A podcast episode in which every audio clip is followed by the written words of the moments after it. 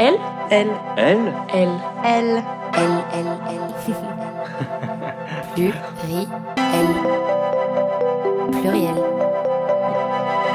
Bonjour à toutes et à tous, bienvenue dans l'épisode 2 du podcast Pluriel. On espère que vous êtes là parce que vous avez aimé notre premier épisode. Donc aujourd'hui, on va parler des règles, des menstrues, des ragnagnas, des anglais qui débarquent, comme vous voulez. Euh, c'est un sujet qui est tentaculaire et concentre énormément d'enjeux. Il mériterait deux, voire trois émissions, parce qu'il est vraiment transversal. Les règles, elles nous accompagnent pendant une grande partie de notre vie. Elles durent 3 à 7 jours par mois. Donc c'est vraiment une partie très importante de la vie de la moitié de l'humanité.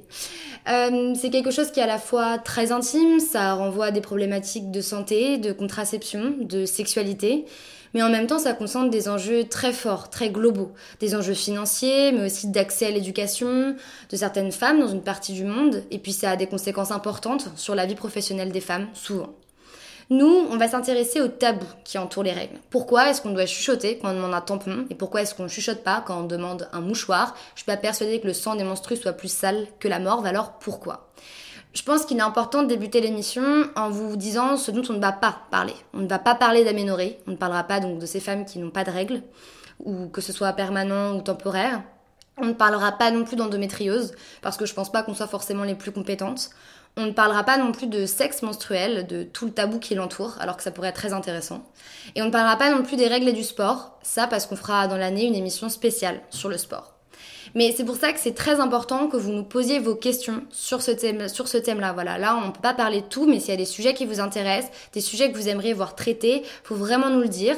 Et pour nous le dire, vous pouvez nous contacter sur tous nos réseaux sociaux, sur Facebook, sur Twitter, sur Instagram. Ils sont tous en description de l'épisode. Et on a aussi un mail si vous préférez nous parler longuement et de façon plus intime. C'est podcast.pluri.l au pluriel.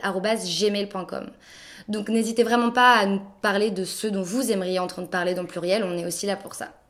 Mais quoi qu'il en soit aujourd'hui, donc euh, pour parler menstru, il y aura avec moi Louise.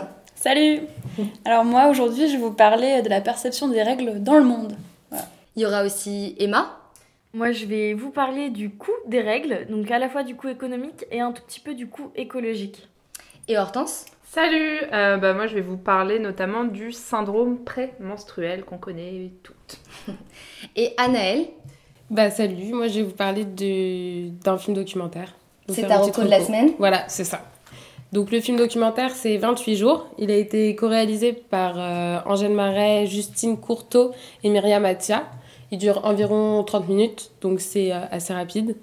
Et le genre d'infos qu'on trouve dedans c'est euh, le coût des règles détaillé sur un certain nombre d'années ou sur une vie.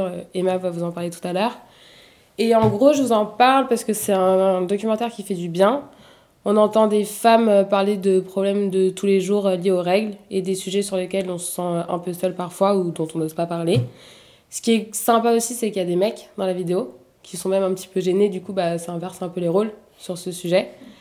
Donc voilà, c'est un documentaire qui réconforte et c'est super facile à regarder. Il y a des infographies qui sont super chouettes. Les séquences, elles sont filmées dans des lieux assez cosy, donc sur des canapes avec un groupe de filles.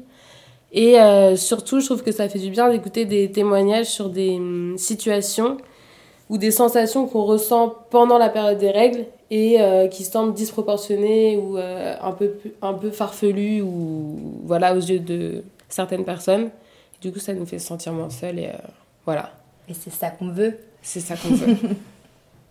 Ouais, c'est un hyper gros taf qu'elles ont fait, les filles là, elles ont travaillé pendant 9 mois. Euh, donc euh, voilà, c'est- c'était, enfin c'est un super documentaire. euh, En plus, il y a des chouettes dessins. Je sais pas si t'as aimé les dessins. ah bah si, Anna, si, mais- si, si, si, complètement. Bah, c'est super facile à regarder quoi. Mm. Enfin, ça fait plaisir. Du coup, toi, tu nous as parlé d'un truc bien. Moi, je vais vous parler d'un truc euh, horrible. Donc, c'est un film que j'ai vu sur Netflix qui s'appelle Sierra Burgess is a Loser. Alors, déjà, c'est. En fait, ce film est hyper problématique pour plein de raisons. On avait déjà pas mal parlé d'une série Netflix qui s'appelait Insatiable, qui avait posé plein de problèmes de grossophobie et tout. Euh, moi, j'ai vu les deux et pour le coup, je trouve que Sierra Burgess a Loser, mais c'est. Enfin, on en a pas beaucoup parlé et pourtant, c'était pareil. Donc, en gros, déjà, c'est l'histoire d'un gros casse-fiche. C'est une fille qui est. Elle est rousse, les cheveux frisés, assez enveloppée, donc elle correspond pas au standard de beauté de son lycée en gros. Et à côté de ça, le standard de beauté de son lycée, c'est une fille euh, mince, les cheveux lisses, qui est pom-pom girl, voilà, donc ça commence comme ça. La, la, la personnage, le personnage principal, c'est pour celles qui connaissent, c'est celle qui joue Barbara dans Stranger Things. Ah, en plus Ouais, et qui joue Ethel dans Riverdale. Donc voilà, c'est une actrice qui tourne pas mal sur Netflix. Et en fait, là, donc, elle joue A Loser, puisqu'elle est Sierra Burgess. Et en fait, ça part d'un gros cas de fiche où la belle gosse, entre guillemets, donne le numéro de la loser à un mec au lieu de lui filer son numéro. Donc le mec écrit au numéro en pensant qu'il écrit à la belle gosse, mais il écrit à la loser. Et donc le loser et le beau gosse tombent amoureux, bref, par message, mais sans jamais qu'elle lui révèle. Il y a des scènes. Donc après, la loser et la belle gosse deviennent amies parce que forcément, la belle gosse est belle, mais, mais euh, bête. Donc la loser l'aide à faire ses devoirs et en échange, la belle gosse l'aide dans son histoire avec le beau gosse. Il y a quand même une scène où euh, la belle, le, beau gosse va en date avec la belle gosse. Il croit qu'il va l'embrasser. En fait, il a les yeux fermés et elles s'intervertissent. Donc, il embrasse une fille qu'il ne sait pas qui. Enfin, donc c'est une agression. hein, C'est totalement. Il y a un gros problème de consentement. Enfin, il croit embrasser une fille en fait et elles s'intervertissent. Donc voilà, c'est franchement c'est terrible du début à la fin. Il y a plein d'autres trucs qui vont pas. Y a c'est en fait c'est un ensemble de clichés. Il y a euh, bon et puis la morale du film c'est un peu euh, en gros euh, si t'es gros c'est moche. euh, bah si tu veux te penser à te taper le beau gosse, il va falloir que tu te fasses passer pour la belle et et, et mince. euh, voilà. Enfin c'est Franchement, c'est terrible ce film. Euh, alors, la fin de l'histoire, c'est beau parce que même au-delà de son physique, il finit avec elle parce qu'en fait, ils sont tombés amoureux par message. Non, mais, attends, Mais euh, ça n'a voilà. pas de sens. Non, non, Genre, on n'arrive même pas à imaginer quel scénario pourrait amener à cette fin. Quoi. Voilà. Genre, euh, Bah voilà, et c'est un- quand même l'histoire d'un gros cas de fiche. hein. Ça, ça pose pas, pas de problème, mais aux États-Unis, ça a quand même été. Enfin, c'est. En fait, c'est... ce film est hyper problématique et euh, Netflix en fait la pub partout, puisque moi j'ai vu des pubs sur YouTube, etc. Bah en plus, je pense Et que voilà. ce qui est encore plus problématique, c'est que je me rends de plus en plus compte que Netflix euh, essaie vraiment de m'avoir dans ce qu'il me propose. On, on en a déjà parlé entre nous, mais par rapport aux images qu'ils vont me proposer. Et moi, ce qui commence vraiment à me fatiguer, c'est que j'ai pu regarder des séries, euh, ils appellent ça des strong female lead, donc des séries avec des femmes fortes en rôle principal. Dé- déjà, ça m'éclate parce que genre c'est une, catégorie, hein, évidemment, peut- c'est pas juste normal. Et du coup, depuis ça, ils me proposent que des trucs hyper girly, en me faisant croire tu vois, enfin, par les bandes annonces, par les trucs. Ah, mais c'est super empowerment, tu vois, c'est vraiment la femme. Et c'est pas parce que tu donnes un rôle principal à une femme que tu fais quelque chose de bien sur les représentations, quoi. Et j'ai vraiment du mal avec ça, justement, genre tous ces trucs qui me proposent, et pareil, qui peuvent m'attirer. Et quand t'entends après des trucs comme ça, c'est pareil, j'ai été bombardée de cette bande annonce. Bon, maintenant, ils me proposent Narcos Mexico. Je- ils ont- ils m'ont peut-être entendu, mais. bon, bah alors, avant de rentrer dans le vif du sujet, euh, pour faire cette émission, moi je me suis basée sur un, livre de la journaliste Élise Thiebaud qui s'appelle Ceci est mon sang, petite histoire des règles par celles qui les ont et ceux qui les font. Et euh, du coup, j'ai trouvé une petite pastille sonore euh, d'Élise qui explique très simplement ce que sont les règles. Ça paraît débile, mais moi j'étais très mauvaise en sciences, je suis toujours très mauvaise en sciences, et en fait je n'ai pas forcément totalement capté, donc euh, je pense que ça ferait pas de mal une petite piqûre de rappel. Il y a à l'intérieur de l'utérus une, muqueuse qui s'épaissit, ça s'appelle la dentelle utérine, c'est très joli, pour accueillir éventuellement ce petit œuf fécondé. Et quand il n'y a pas de fécondation, en fait, euh, il y a une chute d'hormones qui enflamme ces tissus de, l'intérieur de l'utérus et qui les évacue avec le- le- le- l'ovule non fécondé. Alors, cette définition, elle s'applique pas à toutes les femmes, hein, puisque les femmes sous pilule euh, n'ovulent pas. Euh, ça aussi, je l'ai appris euh, il y a pas longtemps, clairement hier soir, puisqu'on m'a toujours dit, mais quand t'as des règles, t'as des fausses règles, mais je comprenais pas euh, le mécanisme par lequel ça se produisait. Mais simplement, quand on a ces règles, on n'ovule pas, et donc on ne forme pas ce petit tapis dont parle Thiebaud. Euh, je préfère m'arrêter là, hein, j'ai pas envie d'aller plus loin parce que je veux vraiment pas dire de bêtises, mais voilà, sachez que quand on, on- les règles en fait sous pilule correspondent simplement à une chute d'hormones. Voilà, c'est pas des vraies règles. Euh, mais vraiment, si vous voulez qu'on parle de ça plus longuement, faut pas hésiter à nous le dire par message et euh, on pourrait très bien enregistrer ou inviter une gynécologue qui pourrait nous parler euh, euh, de toutes ces problématiques autour de la sexualité et de la contraception en connaissance des faits. Donc si ça vous intéresse vraiment, dites-le nous quoi. Donc revenons à cette histoire de tabou des règles. Il est très compliqué d'identifier un- une sorte de tabou en fait fondateur, un écrit qui signerait le début des tabous et des mythes. Mais ce qu'on sait, c'est qu'il y a beaucoup d'hommes scientifiques qui ont participé, euh, qui ont mis leur petite pierre à l'édifice euh, du tabou autour des règles. Et le premier d'entre eux, c'est Hippocrate. Et oui, le père des médecins. Alors Hippocrate, il était très connu pour faire des saignées. Euh, c'est lui qui avait la brillante idée donc de couper, de faire des petites entailles pour que les gens saignent quand ils étaient malades. Mais sachez-le, il a inventé cette technique après avoir observé les règles. En fait, pour Hippocrate, il a fait une mauvaise corrélation. Il a vu qu'avant les règles, il y avait des symptômes, crampes, euh, mal de tête, maux de ventre par exemple. Et donc, il en a, déduit que euh, ce qui sortait du coup euh, pendant les règles, c'était tout le mauvais sang. Il appelle ça les humeurs mauvaises des femmes. Voilà, il y avait un trop plein de sang qui s'évacuait. Il va même jusqu'à dire que saigner du nez pour une femme qui n'a pas ses règles, c'est bien. Ça permet d'évacuer. Voilà. Mais bon, voilà, peu importe. Ce qui est important de retenir vraiment, c'est qu'en fait, cette idée-là, donc on sort des choses mauvaises par le sang, c'est à l'origine de l'idée que le sang des règles est sale, euh, qui contient des toxines, qui doit s'éliminer.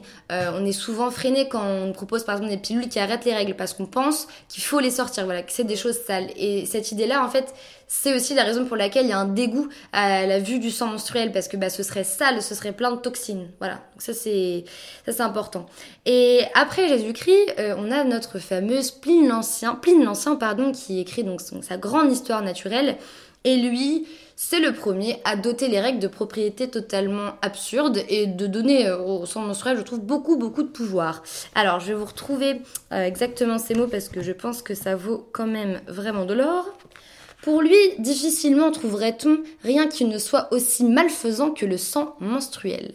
Selon lui, entre autres, hein, les règles feraient aigrir le vin doux, frapperaient de stérilité les céréales, brûleraient les plants des jardins. Mais ça va pas. Voilà, non, ça ne va pas. Ça ne va pas du tout.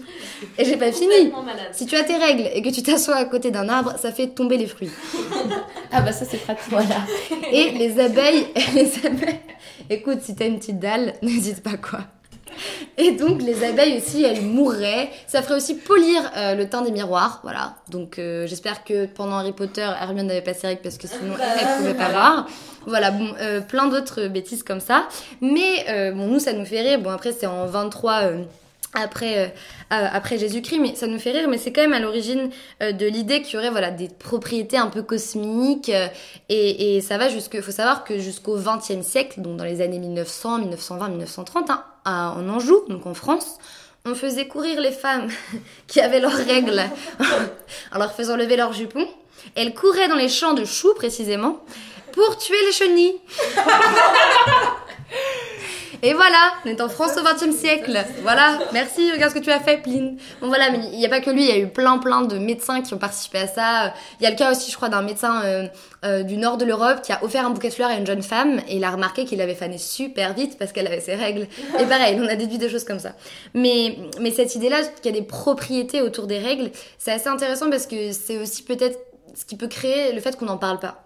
Parce que si c'est trop puissant, si c'est trop nocif, bah je reprends Harry Potter, on ne dit pas le nom Voldemort.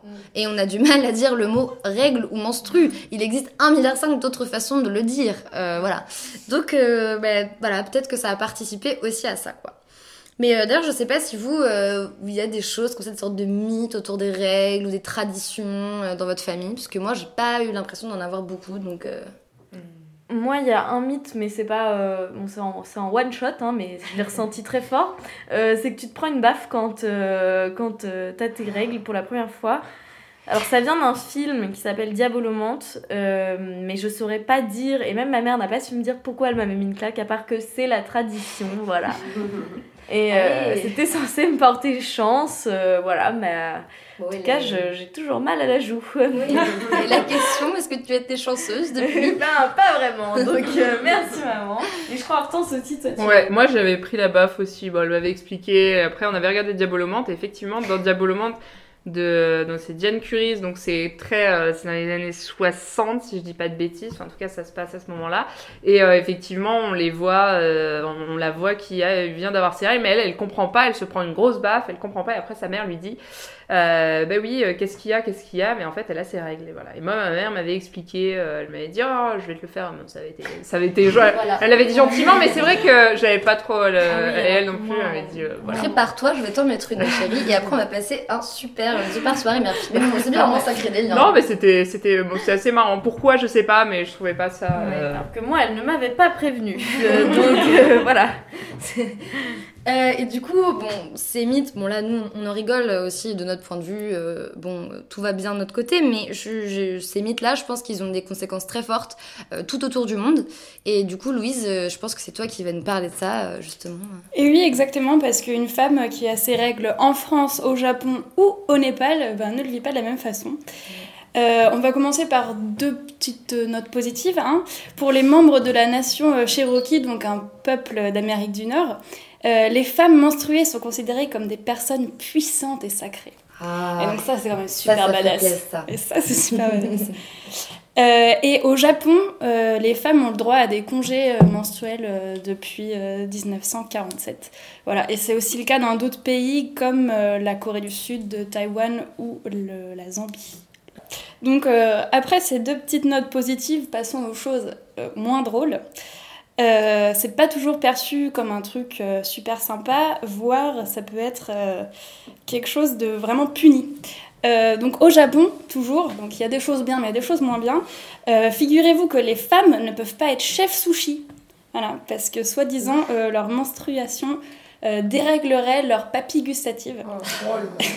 voilà. Et Alors ça, c'est pas euh, vrai. Moi, super la dalle, je sens tout le goût des nourritures quand j'ai mes règles. Mais c'est pas souvent la bonne euh, nourriture. Oui, ça c'est vrai, vrai. peut-être pas et que euh, leur température corporelle serait donc trop élevée euh, pendant cette période-là euh, Hein de leur cycle. Et Ah. donc, du coup, elles ne doivent pas approcher de poissons. Ça fait cuire le poisson Voilà, peut-être. Voilà qui est censé rester cru. Ah oui, bah ça, c'est connu ça. Oui, c'est bien Tout le monde connu. le sait. moi, j'ai plus de pré-cuisson. Hein. plus besoin. Euh, sinon, euh, dans les régions rurales du Népal, les femmes, elles doivent carrément s'exiler euh, pendant qu'elles ont leurs règles. Euh, le sang menstruel là-bas est considéré comme, je cite, le produit du péché infligé par Dieu. Et donc c'est pour ça que les Népalais considèrent que c'est impur et sale, comme tu disais avant, c'est vraiment cette connotation. Et cette tradition, euh, ça s'appelle le Shaupadi. Et donc les femmes, euh, pendant euh, 3 à ouais, 4-5 jours, euh, elles restent enfermées dans une hutte. Voilà, elles n'ont le droit de parler à personne. Et euh, du coup, il y a souvent des, des jeunes femmes qui meurent. Euh, là, récemment, il y a eu deux jeunes filles de 14 et 19 ans qui sont mortes, mordues par un serpent. Voilà. Euh, sinon, euh, les règles, c'est aussi pour euh, les jeunes femmes un des premiers facteurs de déscolarisation, malheureusement, avec le mariage forcé, d'après l'UNICEF. C'est le cas donc au Népal toujours, mais aussi en Inde et dans plusieurs pays d'Afrique comme le Kenya. Kenya où d'ailleurs un paquet de 8 serviettes hygiéniques proportionnellement à chez nous, ça coûterait à peu près 80 euros par rapport à leur salaire et, et au prix. donc c'est un peu un produit de luxe. Donc on comprend pourquoi euh, certaines personnes doivent euh, substituer avec des bouts de matelas, euh, du tissu, euh, qu'est-ce que j'ai vu, de la boue séchée, enfin des, des trucs absolument immondes et pas du tout hygiéniques. Et puis, autre continent, la Bolivie. Donc jeter son tampon dans une poubelle publique, c'est considéré euh, comme propager le cancer. Voilà. Donc euh, imaginez-vous euh, toute la journée avec vos petites serviettes, vos petits tampons là là. dégueux là dans votre sac. Et voilà, vous devez faire ça parce que sinon vous allez euh, propager le cancer en Bolivie. Et oui, et oui, et oui. Et oui, et, Et d'ailleurs, on envoie notre sang tous les mois à l'Institut Pasteur pour qu'ils avancent sur la recherche. hein. Dire, moi, je le collecte et hop, hein, pour la cause. Non, et c'est terrible parce que par exemple en Iran, 48% des jeunes iraniennes pensent encore que les menstruations sont une maladie. Voilà, donc euh, bon, voir- on voit bien que quel que soit le pays, au final, euh, et quelles que soient euh, les interdictions, euh, les femmes euh, subissent encore vraiment euh, l'ignorance qui entoure les menstruations et qui est souvent synonyme de, de rejet et, et d'impureté. Voilà.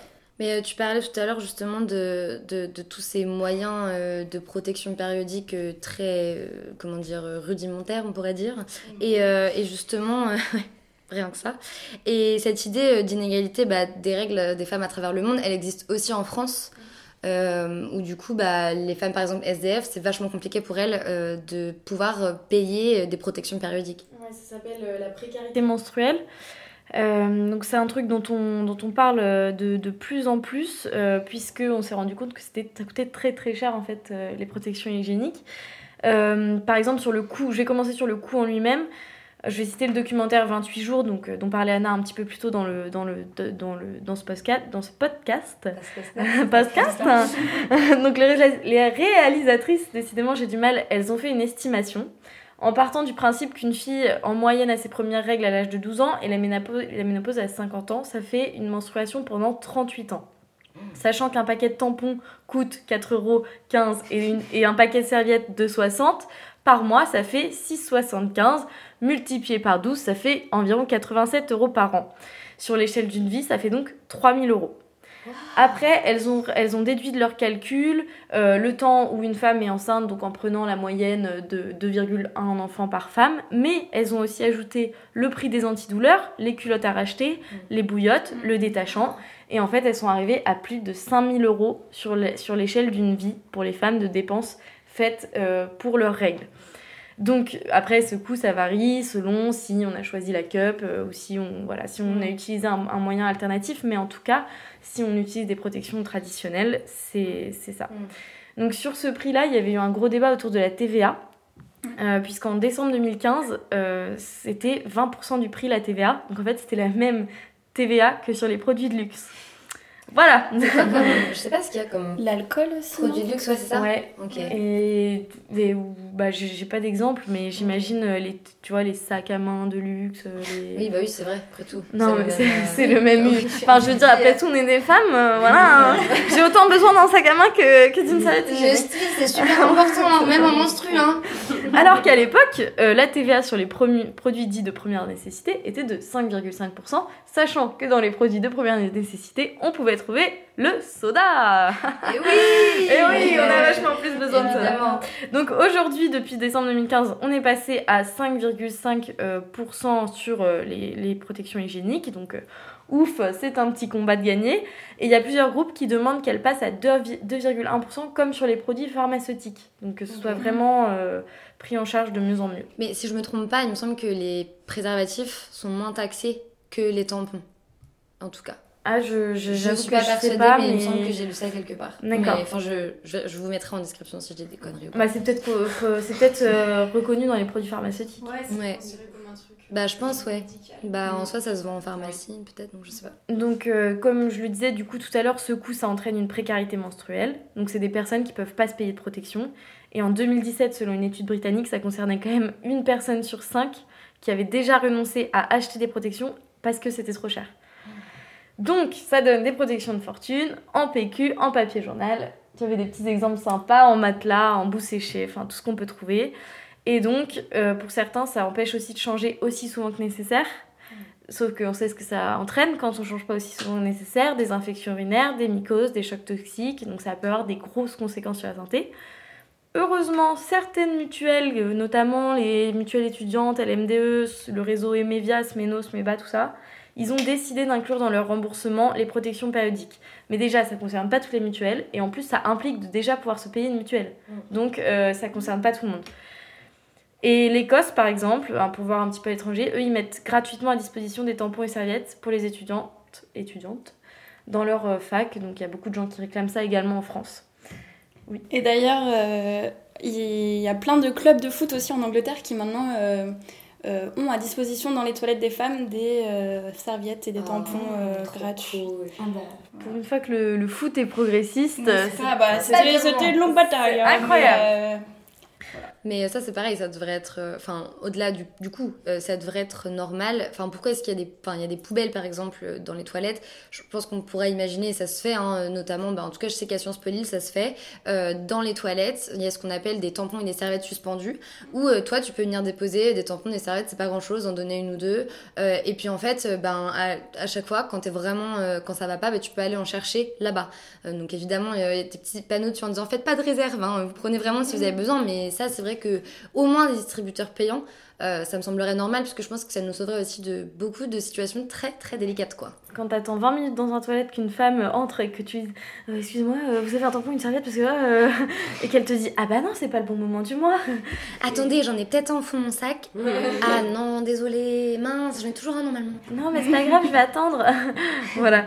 Et tu parlais des poubelles, donc euh, tout ça, les, les règles, ça a un coût euh, économique, mais ça a aussi un coût écologique.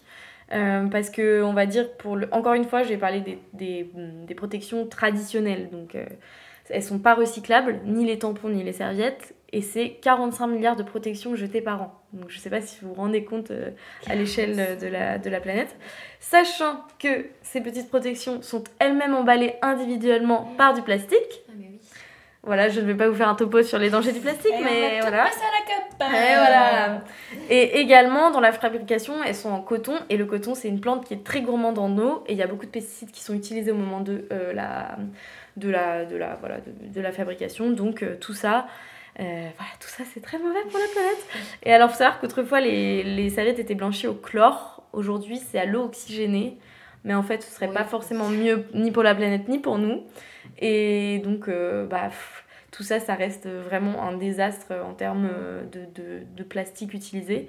Et heureusement, euh, aujourd'hui, il y a des méthodes qui sont beaucoup plus écolo, comme la cup, les serviettes lavables et tout. Enfin, il y a plein d'autres alternatives dont on va parler, je pense, un petit peu plus tard. Bah, de toute façon, pour les alternatives, on va vous renvoyer vers des liens, ou des, des liens YouTube, ou des liens euh, de d'autres podcasts. Euh, par exemple, pour les culottes de règles, donc des culottes qui absorbent les règles, et les serviettes lavables, euh, il y a une marque qui s'appelle Fempo qui a envoyé ces culottes à pas mal d'influenceuses, et notamment sur Mademoiselle, on vous le mettra en description, elles ont fait un vlog sur justement leur journée avec ces culottes lavables. pour que vous voyez justement si c'est pratique, si ça fonctionne. Il y a également l'illustratrice Margot Motin qui a fait des stories sur ça sur Instagram, donc on vous mettra tout ça. Et euh, concernant la cup, j'ai pas euh, de euh, référence particulière à vous donner. Je pense qu'il y a beaucoup de documentation, mais il y en a assez sur ça, je pense.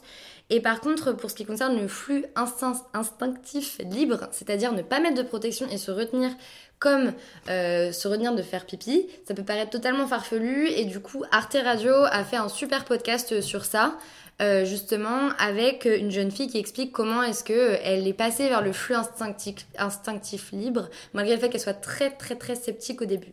Donc euh, voilà, pareil, si vous voulez qu'on vous parle de ça, si vous voulez qu'on parle des protections, de ce qu'on utilise, de ce qu'on a testé, n'hésitez pas à nous le dire voilà, en commentaire ou même en message. Et pour venir à ce que tu disais, Emma, tu dis que c'était un désastre écologique, mais c'est aussi un désastre pour notre corps, parce qu'aujourd'hui, on ne sait pas ce qu'il y a dans les tampons et les serviettes. Et je n'exagère pas quand je dis ça.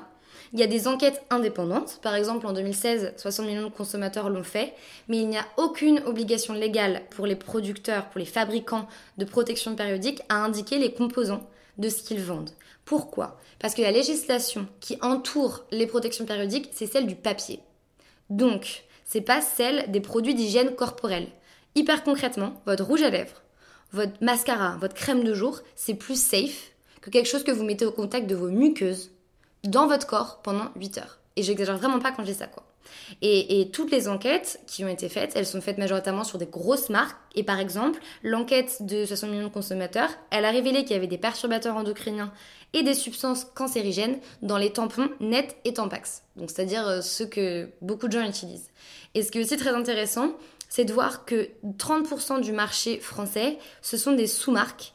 Euh, en fait, les Françaises achètent beaucoup de sous-marques par rapport à d'autres pays. Et sauf qu'on ne peut pas faire d'enquête sur les sous-marques. C'est impossible parce que euh, il y en a beaucoup trop et que du coup, on ne pourrait pas euh, toutes les traiter parce que ça demande du temps et de l'argent. Et le problème euh, de, ces, de ces produits, c'est que ça peut avoir des conséquences très graves euh, sur la santé. Euh, et notamment, ça peut avoir une conséquence bon, la plus extrême, hein, c'est le syndrome du choc toxique. Donc vous, vous avez dû en entendre parler en, en 2012 à peu près, avec la mannequin Laura Wasser, qui elle donc a été touchée après qu'elle ait porté des tampons Cotex. Cotex, je le répète, parce que c'est toujours en vente, donc on sait jamais, principe de précaution, tout ça.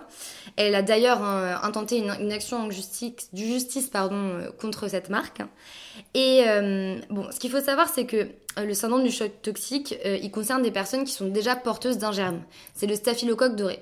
Donc il y a très peu de personnes qui en sont porteuses. Et en plus, même quand vous l'avez, voilà, ça peut être compliqué euh, de, euh, enfin ça peut être compliqué. Il y a peu de probabilité que vous l'attrapiez comme ça, quoi. Euh, mais en fait, dans certaines conditions, ce germe, il peut produire une toxine mortelle. Cette toxine, elle a par exemple valu à Lorraine Wasser sa jambe, voilà, parce qu'elle a commencé à gangréner. En fait, les premiers cas, ils ont été détectés dans les années 80 sur des enfants, donc là ça avait rien à voir, mais aussi sur un nombre très très important de femmes.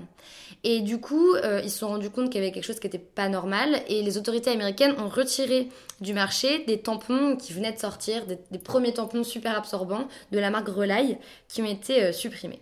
Mais ce qui est inquiétant, c'est que depuis du coup les années 80, il y, a une vraie, il y, avait, il y avait une nette recrudescence euh, des cas. Il y en avait vraiment une nette baisse des cas. Euh, et le problème, c'est que depuis les années 2000, on n'arrive pas à comprendre pourquoi, mais il y a vraiment une résurgence de ces cas-là. En 2004, il y avait 4 cas. En 2014, on est passé à 23. Et ils sont pas tous mortels, mais ils ont tous des conséquences graves sur euh, la santé de ces jeunes filles. Bon, très exemple tragique, mais en 2013, il y a une jeune fille à Limoges euh, qui est décédée. Elle avait porté un tampon 20 heures. Et ça peut prêter à rire, on peut se dire qu'elle est folle, mais je pense que, enfin, vous parlez de ça, c'est vraiment parce que c'est quelque chose qui reste très, hum, qui reste très rare, il y a très peu de probabilité voilà, de l'avoir, il faut une présence de germes, etc. Mais c'est pour rappeler l'importance de vraiment pas exagérer avec cette... Voilà, même 8 heures, c'est beaucoup.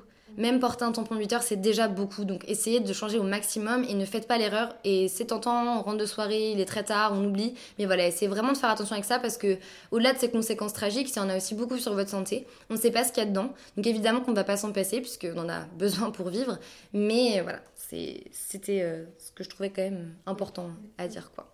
Et juste, je voulais rebondir sur euh, quand tu dis qu'on ne sait pas ce qu'il y a dans les tampons. Justement, dans le hum, documentaire 28 jours, il y a une séquence qui dure littéralement, je pense, 30 secondes, où justement elles interviewent euh, une représentante de la marque Nana.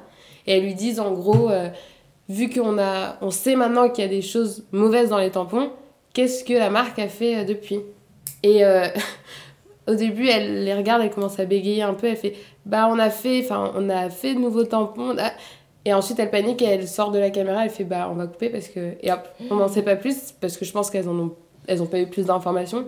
Et ça, c'est une représentante du coup qui a accepté d'être interviewée sans se dire bah, peut-être que cette question euh, et bah, mal à l'aise. Et bah en fait, je pense que j'ai peut-être un début d'indice sur pourquoi elle est partie aussi, aussi euh, facilement. Euh, en fait, la composition des tampons, elle est sous couvert de la loi du secret industriel. Ça veut dire que cette représentante, si elle dit ce qu'il y a dedans, sans autorisation de la marque, elle peut vraiment avoir de graves sanctions. Euh, bah déjà, perdre son travail, c'est sûr, et surtout être euh, après attaquée en justice. C'est ce que j'ai cru comprendre. Et bon, bah, tant qu'on en est à parler de protection périodique, donc quand même de, notre petite vie intime, on voudrait, avant de passer à un petit concours d'anecdotes sur les choses les plus gênantes, que Hortense, tu voulais nous parler d'un sujet qui nous tient quand même euh, vachement à cœur. Ici, on en a déjà beaucoup parlé entre nous. C'est le méconnu, en vrai, quand même, syndrome prémenstruel. Exactement. Alors, méconnu dans le, terme, mais je pense que quand je vais vous donner un peu la définition euh, de ce que c'est, ça va parler à beaucoup de personnes. Euh, donc, on va faire une définition un peu barbante. Le syndrome prémenstruel, c'est un ensemble de symptômes physiques et émotionnels qui surviennent habituellement de 2 à 7 jours avant les règles, parfois jusqu'à 14 jours. Ils prennent généralement fin avec l'arrivée des règles ou dans les quelques jours qui les suivent. Alors traduction, euh, c'est le fameux t'as tes règles ou quoi? Non, en fait, tu vas avoir tes règles.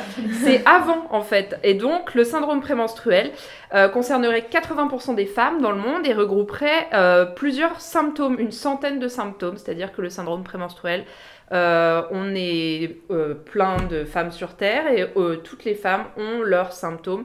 Ça peut être de la prise de poids, de l'irritabilité, de la fringale.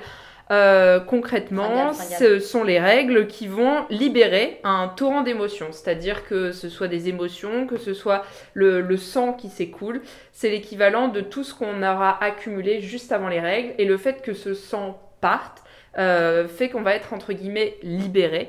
Donc pour une fois, on peut dire que les règles sont utiles et que c'est cool parce que ça va faire un peu de bien. Euh, moi, c'est quelque chose que je vis et que je ressens euh, beaucoup. certaines femmes le ressentent moins que d'autres. Et puis, comme je dis, on n'a pas les mêmes symptômes. donc, bah, clairement, ça peut être le fait de bader totalement, de se sentir mais vraiment comme une grosse merde, le matin au réveil, de ne pas avoir du tout, mais du tout envie de se lever. Euh, de sortir ou de faire quoi que ce soit, et même de, pleurer euh, tout le temps, vraiment euh, tout le temps, tout le temps. Moi, je sais que c'est quelque chose que je ressens beaucoup. Je pleure devant, pardon, que je te coupe, mais je pleure devant des bandes annonces YouTube. c'est une bande annonce, ça dure une minute, il y a rien, il y a juste trois piano, je fais Ah non, le mémé, il est trop mignon, c'est ma juste. Exactement, c'est ça. Et Ensuite, euh, un tout petit truc, euh, quelque chose qui va un peu nous irriter, va prendre des proportions tout de suite énormes euh, et nous rendre totalement KO. Après, ça va aller mieux pendant deux heures et puis hop, ça, ça repart. Ça ressemble un peu peut-être à la dépression. Et en fait, effectivement, le syndrome prémenstruel, il y a beaucoup de symptômes. il y a beaucoup de symptômes qui peuvent justement se rapprocher de la dépression et ça ne s'explique pas vraiment en fait ce syndrome prémenstruel. Il n'y a pas vraiment d'explication, si ce n'est qu'il y a toujours avec, vous savez, l'histoire des hormones, hein, euh, les, Les fameuses, euh, euh, voilà. Et puis parfois même, on se rend compte qu'en fait, on est en train de subir ce syndrome prémenstruel qu'après leur survenance, parce que euh, simplement, on est vraiment à fond euh, dedans. Enfin, on, on pense que euh, au fait qu'on n'est pas bien, qu'on déprime. Et euh, il y a une, écrivaine qui s'appelle Laure Naimski qui décrit ça un peu comme le mal de mer. Elle explique que quand vous descendez du bateau, donc en fait quand vous avez vos règles, et ben elle se sent libérée, elle se sent bien mieux. Et donc elle confiait ça dans dans un podcast justement qui a été fait sur euh, France Culture, dans euh, LSD, donc la série documentaire sur les, sur les règles. Donc dans le deuxième épisode, elle en parle et elle en parle très très bien. Et elle, elle expliquait que euh, une gynécologue lui avait dit que elle, elle subissait ça parce qu'en fait, ça lui rappelait à chaque fois quand elle avait ses règles qu'elle n'avait pas euh, d'enfant. Ce qui était assez euh, incroyable. Elle le raconte, elle le raconte très bien. Euh, voilà, donc comme je l'ai dit, il y a des formes de symptômes très variables. Pareil pour la date de survenance. Euh, moi, je prends mon exemple personnel. Il y a des semaines, des mois où ça peut arriver euh, trois jours avant et des moments, ça peut être pendant euh, 15 jours. Euh, et voilà, c'est vraiment variable d'une femme à l'autre. Et euh, on est donc plus, ou moins euh, touché. Et euh, j'ai donc trouvé également euh, un petit témoignage, il y a vraiment plein de témoignages hein, sur internet, euh, euh, d'une femme qui racontait Je savais que j'avais tort de ressentir tout cela, mais n'arrivais pas à le contrôler. Pour ne rien arranger, je me sentais crevée et j'avais des insomnies. Voilà, c'est un exemple parmi tant d'autres, mais le fait de se dire euh, Je savais que j'avais tort de ressentir tout cela, mais n'arrivais pas à le contrôler, c'est vraiment quelque chose qu'on ressent. Je pense qu'autour de la table, on, on connaît toutes euh, ça. Mais voilà. Euh, et après, le fait d'être sous pilule ou pas peut également euh, changer euh, les choses. Moi, je sais que vraiment, j'ai commencé à ressentir ce genre de symptômes au moment où j'ai commencé à la prendre, donc vers 18-19 ans. Et c'est vraiment euh, quelque chose d'indescriptible, mais que toutes les auditrices et auditeurs, euh, voilà, peut-être, euh, pourront, en tout cas pour les auditrices, le ressentir et les auditeurs peut-être comprendre et éviter de sortir le fameux t'as tes règles ou quoi. Plus jamais sachez que jamais. euh, voilà, on n'a pas, euh, on ne choisit pas de pleurer et de ne pas avoir envie de se lever le matin. Et quand on est énervé, c'est aussi parce que c'est légitime. Hein. euh, C'est pas une question d'hormones. euh, T'es saoulant, t'es saoulant. Hein. euh, pas- Mais euh, bah, je sais pas, autour de la table, qui a des symptômes euh, tout nuls? moi, euh, j'ai la fringale 29 jours sur 30. Alors, est-ce que c'est vraiment lié au syndrome prémenstruel? Je ne sais pas. C'est ça. C'est sûr, c'est sûr, c'est ça, c'est sûr. Après, il peut y avoir des trucs sympas, genre euh, la libido. Ouais, ça c'est vrai. Ça c'est chouette. Voilà, c'est un symptôme sympa. Voilà. C'est vrai, bonne partie. Mais Tu l'as pas 29 jours sur 30 ça c'est dommage ça. Ça, c'est qu'un jour sur 30, c'est un peu moins marrant. Et en plus c'est le jour de l'ovulation, du coup je peux pas, c'est trop dangereux. euh. Non mais après il y a aussi le truc hyper frustrant de... Enfin je sais que moi, ma libido elle monte avant les règles et euh, aussi juste quand je les ai. Et ça c'est un, gros problème quoi. Bah, Ou pas. Oui, non, mais. C'est beaucoup plus philosophique aussi. Tu te Enfin, moi, je me pose des questions. Je refais le monde dans ma tête. Oui. Mais euh, dis donc, euh, pourquoi c'est comme ça, machin. Mais- Et du coup, bah, ça remet en question plein de choses de ta vie aussi. Parce que tu te renfermes sur toi-même et du coup, tu. T'es ton psy, quoi. Mais, mais je pense que, enfin, je sais que même le, enfin, du coup, ce moment où les, où les règles arrivent aussi, où tu sens qu'elles vont arriver, enfin, je trouve que c'est un moment aussi où, où bah, j'en parlais avec Enola qui était avec nous la semaine dernière, c'est un moment où vraiment euh, t'écoutes ton corps pour une fois. Mm. Euh, c'est un des seuls moments du mois où tu peux vraiment te dire euh, bah là je vais ménager, je vais boire plus d'eau, euh, je vais parce que j'ai mal au rein par exemple. Enfin, je trouve que c'est un moment aussi où, comme tu dis, on se replie sur soi-même, mais on est peut-être plus aussi dans l'attention. On parlait de bouillotte, de prendre du temps pour soi. donc ça, enfin voilà, après là on est en train de faire une autre règle alors que c'est pas, moi je vis, je vis pas des règles de dingue, mais bon, je trouve qu'il y a aussi, je pense que si on vivait dans un monde qui les acceptait plus, qui voulait pas autant les cacher, qui voulait pas autant faire comme si elles n'existaient pas, je pense que je pourrais, bon là je suis une grosse bobo, mais je pourrais, euh, voilà, adorer mes règles, les vivre. Mais voilà, c'est vrai que si on n'était pas dans une société où il faut les cacher, où c'est une source de stress, où on dit oh là là, je vais être comme ci, comme ça, peut-être qu'on pourrait, voilà, prendre le, encore plus de temps pour soi, quoi. Bah, moi, limite, euh, quand, comme tu dis, t'as mal au rein le matin, tu te lèves et tout, c'est un truc qui m'arrive pas mal. Et du coup, la première fois que ça m'arrive euh, dans le cycle, je suis là genre, ah yes, euh, ça y est, euh, genre, je sais pas, enfin, mon corps, euh, ouais, et après, après, ça me fait chier pendant les trois autres jours, mais, mais genre, sur le premier jour, je me Ouais. ah bah c'est bien, je suis Mm. réglée. Enfin, tu Mm. vois. Ouais, Ah bah je m'y attendais. Enfin, je me dis. Mais je suis totalement d'accord avec ce rapport euh, comme une haine-amour, quoi. Enfin, pour les règles et tout ce qui les entoure. Il y a un truc qu'on déteste, ah ah non, j'ai mes règles et tout. Mais il y a aussi quelque chose d'agréable.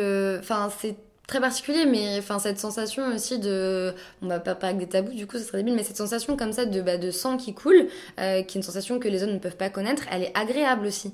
Euh, voilà, c'est agréable. euh, Et comme tu dis, genre, moi j'ai des douleurs aussi aux ovaires elles me font mal, mais quand je m'allonge, que je mets une bouillotte et que je sens comme ça mon corps qui travaille, bah ça me fait du bien. Mm, Et voilà, t'as raison, totalement ça, c'est la relation comme ça de haine-amour avec son corps. Si ça pouvait durer moins que 7 jours, voilà. Tout pareil. Moi, je crois que j'ai que la haine. hein. Moi, il n'y a rien que je, y a rien que j'apprécie dans ce moment. Et puis en plus, pour le coup, euh, comme je suis sous pilule, j'ai pas ce truc. Enfin, je, si je suis contente quand elles arrivent, mais je m'inquiète jamais. Donc, euh, c'est pas un soulagement en fait. C'est et j'ai, moi, j'ai très mal au dos aussi, enfin au rein. Et et en fait, euh, non, j'ai, moi, ça me, ça me procure aucun amour. J'avoue que c'est uniquement de la haine. mais euh, non, mais c'est franchement, euh, si je pouvais ne pas les avoir. euh, Bah, tu peux. euh, Ouais, mais ça, ça, ça me ferait bader dans le sens où je me dis que c'est quand même un, un peu normal de les avoir. mais- Ben, puisqu'on a dit tout à l'heure que c'était même voilà, pas des vrais. Enfin, c'est aussi des. Après, si tu veux pas les avoir, tu peux. Moi, j'ai arrêté d'avoir mes règles pendant un moment. J'ai eu pendant 6 mois une pilule qui m'arrêtait mes règles parce que j'avais des grosses douleurs. Et en fait, euh, c'est pour ça que je parle de haine d'amour, parce que bah, voilà, je suis arrivée chez le gynécologue en disant bah, j'ai vraiment mal, quoi, ça me fatigue. Il y a des, certains cycles, donc pas tous, hein, mais ça m'est arrivé une fois tous les 6 mois. Euh, ça m'est notamment arrivé à l'étranger, je ne pouvais pas me lever, c'était impossible, je pouvais pas me lever, j'avais pas la force de toute façon dans les jambes. Euh, mais pourtant, je l'ai arrêté, je l'ai fait pendant 6 mois et en fait, je me sentais pas bien du tout. J'a- J'avais besoin en fait de les avoir. C'est irrationnel, j'ai aucune explication, mais j'avais besoin quoi. Mais je repense là à une copine qui me racontait, alors j'ai plus le nom scientifique, mais elle, elle avait des règles très très abondantes. Euh, donc c'est-à-dire que c'était une serviette par heure euh, pendant 3 jours, quoi, 3-4 jours. Et, euh, et en fait, elle, quand elle a pris une pilule pour euh, ne plus euh, avoir euh, ses, ses règles, euh, bah, ça a été euh, un soulagement. Elle a eu l'impression de reprendre possession de son corps, etc. Et c'était intéressant parce qu'on avait ce débat avec des filles qui, elles, avaient arrêté la pilule parce que justement, elles, Ouais. elles, elles voulaient reprendre possession de leur corps au naturel, etc.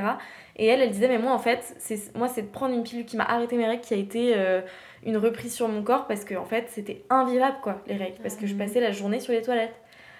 Et euh, donc voilà, c'était, c'est intéressant comme témoignage. euh, j'ai plus le nom scientifique, c'est un nom euh, euh, scientifique, ça. Et, et c'est.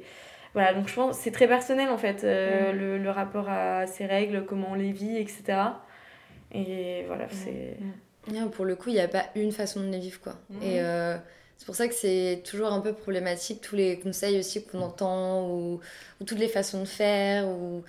Enfin, voilà, parce qu'il y a des filles aussi qui les vivent, enfin, qui les vivent pas, en fait. Juste, c'est une donnée, Ouais. et Ouais, ça ça continue. Bah, moi, je sais que Bah, c'est mon cas. euh, pour le coup, moi, enfin, parler de d'aide amour, enfin, moi, je les ai. Enfin, j'ai énormément de chance, je pense, touche du bois. J'ai mais jamais mal. Enfin, je dois avoir touche mal. Pas de bois, euh, touche pas de je- bois. je dois avoir- cycle prochain.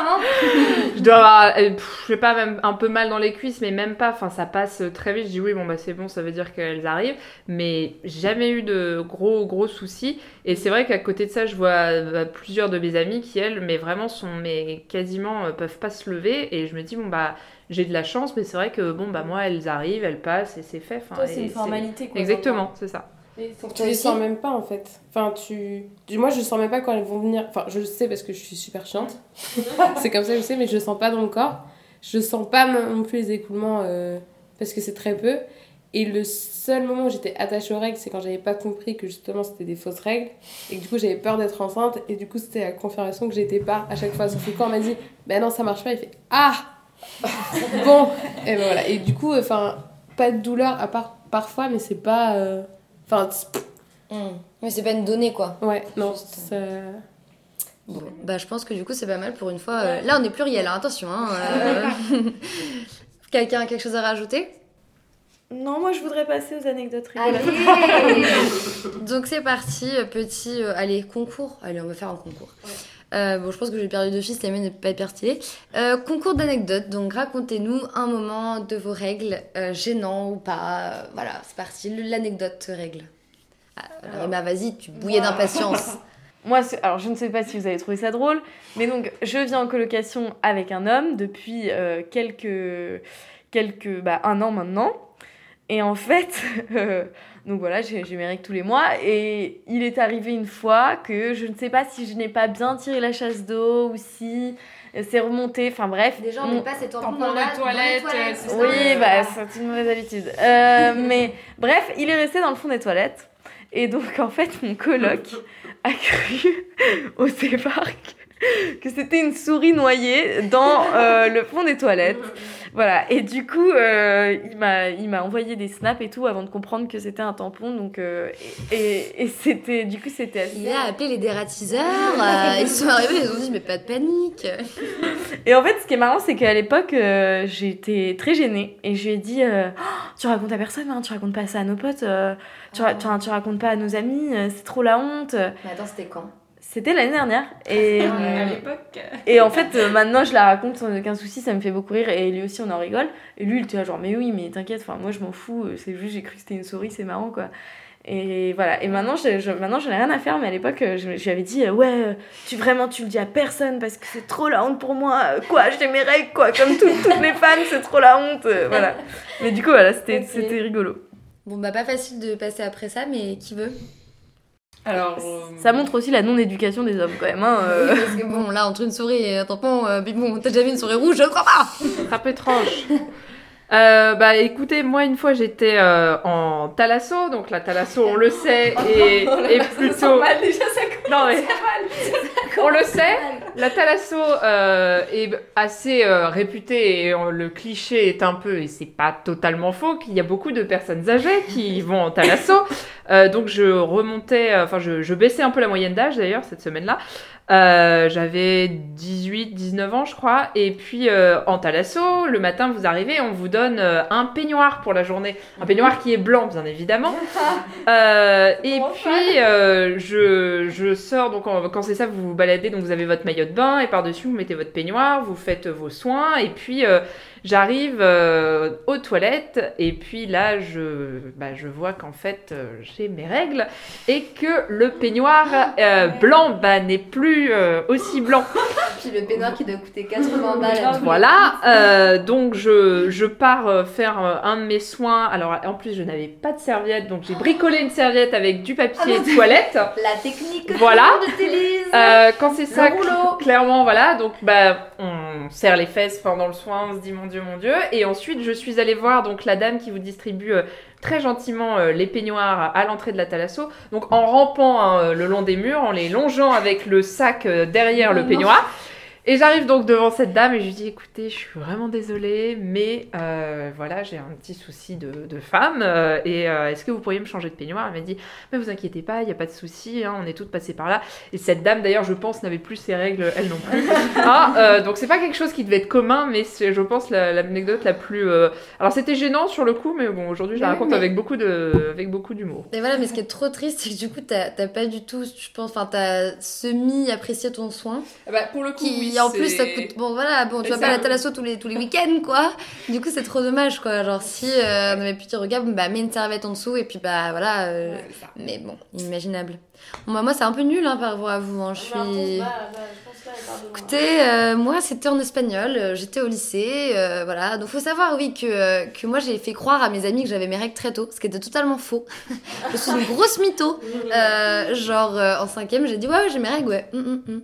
Pas du tout, j'ai eu en troisième. Voilà. Et euh, quand j'ai dû l'avouer, genre à deux trois de mes copines, genre après, j'étais mais genre morte de honte quoi. J'étais en troisième et j'aurais dit non mais en fait j'avoue, je les avais pas du tout. Euh, et euh, je trouve ça hyper intéressant de voir comment j'avais trop envie de les avoir juste pour faire partie du club des meufs stylées. Et bon, maintenant, je, j'aurais dû apprécier ce moment avant. Et du coup, j'étais en espagnol, et donc c'était un an après que j'ai mes règles. Donc, moi, perso, j'ai connu des débuts de règles assez abondants, quoi. Et puis, j'étais pas hyper organisée dans la vie. déjà de base. Donc là, tu me demandes en plus de prendre des trucs, machin, etc. Et j'avais pas en plus de pilules, j'étais pas du tout réglée, j'ai mis vachement de temps à être réglée. Et, euh, et je fais mon cours d'espagnol, tout se passe bien, tout ça. Hop, je me lève.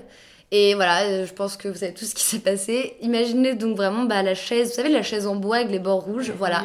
Il y avait genre du sang étalé, genre euh, comme si quelqu'un avait pris une sorte de mouchoir pour l'étaler, quoi. J'ai regardé, j'avais pas de mouchoir dans la main. Tous mes amis commençaient, j'étais là, ouais, genre, partez avant moi et tout, genre, faux, faux, je sais plus, j'ai dû, j'ai inventé un truc et tout. Et là, je suis vraiment restée, j'ai regardé la table, et là, j'ai fait, je me casse. Je suis partie de la salle en laissant du sang sur ma chaise parce que je me suis dit, de toute façon, la seule solution que j'ai sinon, c'est d'aller voir la prof, sachant qu'il y avait un cours juste après, qu'il y avait plein de gens qui attendaient dans le hall. Donc soit je pars comme une voleuse, c'est ignoble, c'est sale au possible, et genre personne ne saura jamais que c'est moi. Soit je vais voir la prof, je fais oui, faites vos places de toilette parce que j'ai fait une petite bêtise, donc faudrait que j'aille chercher du sopalin. Et donc j'ai laissé la chaise, je suis partie morte de honte. Moi j'avais un jean noir, je m'en souviens très bien parce que j'étais genre yes Margot, ça c'était un bon choix ce matin. Et voilà, je suis partie en serrant les fesses, j'ai appelé ma mère en pleurs dans la cour. Et c'est parce que elle comprenait absolument rien ce qu'elle disait. T'as mis du sur la chaise Je comprends pas là Et en fait au final, euh, elle m'a dit que je pouvais rentrer à la maison, fait exceptionnel. Et vraiment je me souviens avoir marché vraiment dans les couloirs, enfin dans le dans l'allée de mon lycée, les jambes serrées, il y avait personne, heureusement c'était genre un intercours banal. Et vraiment j'étais là, les jambes serrées, marcher jusque dans le bus. Et ne pas m'asseoir dans le bus, parce que je peut-être pas faire deux fois la même bêtise. Donc voilà, et là pour le coup c'est vraiment juste parce que c'est un tabou, sinon ça aurait été juste Ouais. un moment un peu gênant, tranquille. Mais non, c'est devenu... Et voilà, et j'ai toujours essayé de m'imaginer qui... euh, qui a vu cette chaise et elle l'a nettoyée, voilà. Donc euh, merci à la femme de ménage, je pense, du, du lycée. Merci. Surtout que c'est con parce que tu saignes du nez. Euh, tu vas pas partir comme une voleuse. J'ai saigné du nez. tu iras forcément euh, chercher. euh, Enfin, tu pourras dire j'ai saigné du nez. euh, Est-ce que je peux aller nettoyer ma table J'ai eu la même situation que toi, exactement pareil, et j'ai aussi laissé la chaise euh, en plan, sauf que j'ai passé la, la journée, parce que c'était au début, la plus désagréable de ma vie, parce que je me souviens plus exactement, mais du coup je me suis levée, j'ai fait bon, et moi j'étais en jean bleu, j'avais pas le jean noir, et là fait, bah, je peux pas me trimballer dans les couloirs avec euh, les fesses rouges, et soit, je me souviens plus, mais soit le CPE, soit mon prof de sport m'a prêté son jogging que je devais mettre par-dessus mon jean. jogging là qui reste au fond. énorme parce que du coup ça m'avait pas eu tout donc j'ai serré les trucs à fond j'avais un sac poubelle. En dessous j'avais gardé mon jean parce que je pouvais pas l'enlever. Et toute la journée du coup je me baladais. Je devais serrer les jambes mais en même temps pas trop parce que c'était super désagréable. Et voilà. Et tout le monde me demandait mais pourquoi je me vois? C'est une blague quoi On va faire un petit sondage sur Instagram. Est-ce que vous auriez nettoyé la chaise ou est-ce que vous seriez parti Instagram contrôle ma vie. Est-ce que je nettoie la chaise ou est-ce que. Et toi, Luce Euh, bah, moi, là, comme ça, j'ai pas de super anecdote, mais juste par rapport à ce que tu disais, euh, le fait de ah, je voulais trop avoir mes règles et tout. Et bah, je me souviens que du coup, quand j'étais au début du collège, un jour, euh, à la fin d'un cours de sport, il y a une amie qui me demande Eh, t'aurais pas une serviette? Et moi, comme une conne, je lui ai répondu Bah non, je prends pas ma douche après le PS. Et en fait, elle voulait pas une serviette hygiénique. Et moi, j'étais genre Ah merde.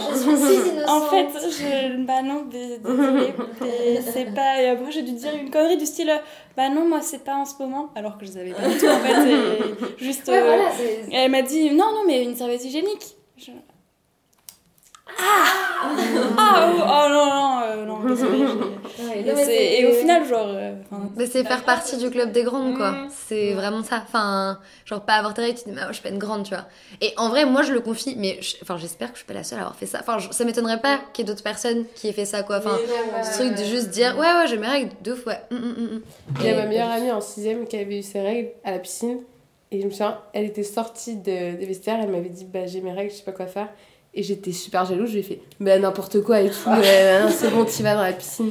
Et c'était après, du coup, elle a dû y aller. Ça c'est typiquement moi.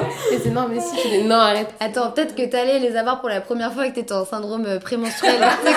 quand t'es- hyper chiant, tu vois, c'est ça. Mais euh, du coup, moi, par rapport à bah, tous ces tabous, j'ai, euh, je sais pas si vous pouvez peut-être parler d'une petite stratégie. Et euh, je sais que moi, maintenant, j'ai décidé que je parlerais de mes règles comme si c'était un saignement de nez. Dans le sens où, exemple très concret, j'arrive à la BU et on me demande genre ça va? Enfin, un pote mec me demande ça va? Et j'ai décidé que maintenant que je dirais, et je l'ai fait il y a pas longtemps, et ça a bien marché, j'ai eu des réactions genre ah ok, hmm. mais j'ai dit non, pas du tout, genre là c'est mon premier jour de règles, c'est horrible. Voilà. Et je me suis dit, genre, rien que de faire ça, rien que d'en parler à nos potes, genre des gens qu'on connaît évidemment, on va pas aller se confier sur une règle à n'importe qui. Mais voilà. Mais je pense que c'est un truc qu'on fait déjà, genre notamment peut-être avec. euh, Enfin, je sais qu'on a des petits copains et tout ça, c'est quelque chose qu'on va faire parce que bah voilà quand on se sent à l'aise on peut en parler. Et euh, je pense qu'en vrai en faisant ça on fait un travail d'éducation hyper important. Et aussi on ne sait pas mais tous les gars à qui on parle de ça c'est peut-être aussi un jour des papas ou ce seront des frères ou enfin peu importe qui vont euh, pouvoir aider des filles qui vont pouvoir comprendre ce qui se passe et pas les juger euh, par rapport à ça Et voilà, et donc j'essaie de faire en sorte que le fait que j'ai mes règles, qui pour moi du coup n'est pas une donnée, mais qui est vraiment très présente dans ma vie, qui joue beaucoup sur mon état d'esprit, etc., et mon état euh, physique et mental, bah, j'essaie juste de le placer. Enfin, genre ça va, bah non, pas trop, j'ai mes règles. Voilà, parce que je le ferai avec une amie fille, donc pourquoi pas le faire avec euh, une amie garçon, quoi. Un ami garçon, n'importe quoi, moi je mélange tout. du don. C'est pluriel, c'est pluriel. Voilà, c'est pluriel.